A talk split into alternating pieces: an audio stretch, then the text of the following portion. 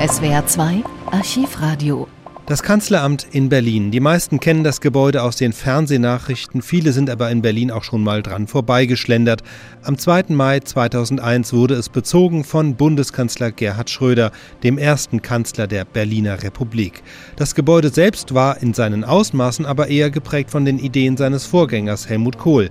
Im Bericht von der Eröffnung spiegeln sich die Vorstellungen des alten und des neuen Kanzlers.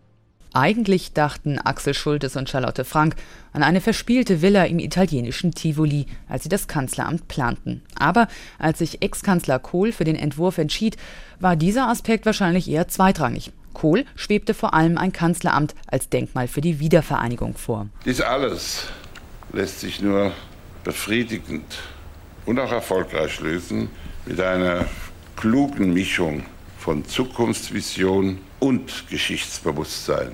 Beides muss miteinander vermählt werden und zusammenfinden. Wer nicht weiß, woher er kommt, weiß nicht, wohin er geht.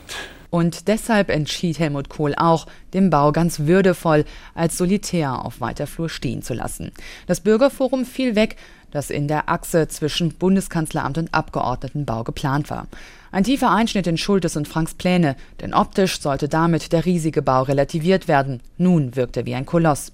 Außerdem hätte das Bürgerforum das Herzstück in Schultes Idee des Band des Bundes sein sollen.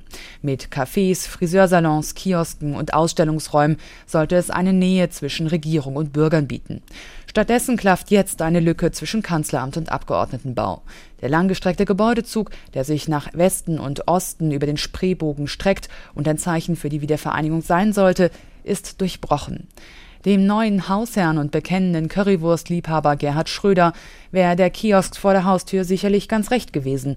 Mit dem Kanzleramtsbau konnte er sich von Anfang an nicht so recht anfreunden. Kein einziges Mal habe er sich auf der Baustelle blicken lassen, bemängelte Schultes. Schröder bemerkte selbst auf dem Richtfest. Es ist nicht zu bestreiten, dass dieses Bauwerk eine Dimension angenommen hat, die dem einen oder anderen Politiker gleichsam wie auf den Leib geschneidert sein mag. Immerhin im Detail gab dann Schröder dem Kohlschen Denkmal doch noch seine persönliche Note, wie Architekt Axel Schultes einräumt. Schröder entschied sich für die Bepflanzung des Innenhofs und der Stelen. Für den Altkanzler war das immer eine Verletzung der Würde des Hauses, so haben wir ihn verstanden.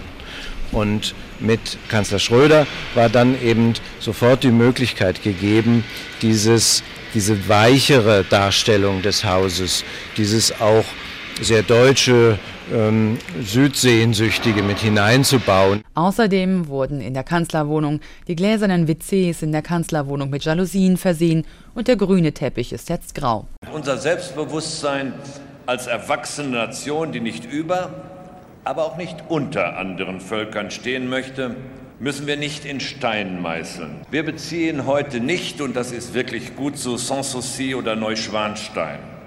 Von hier aus wird nicht geherrscht, von hier aus wird regiert.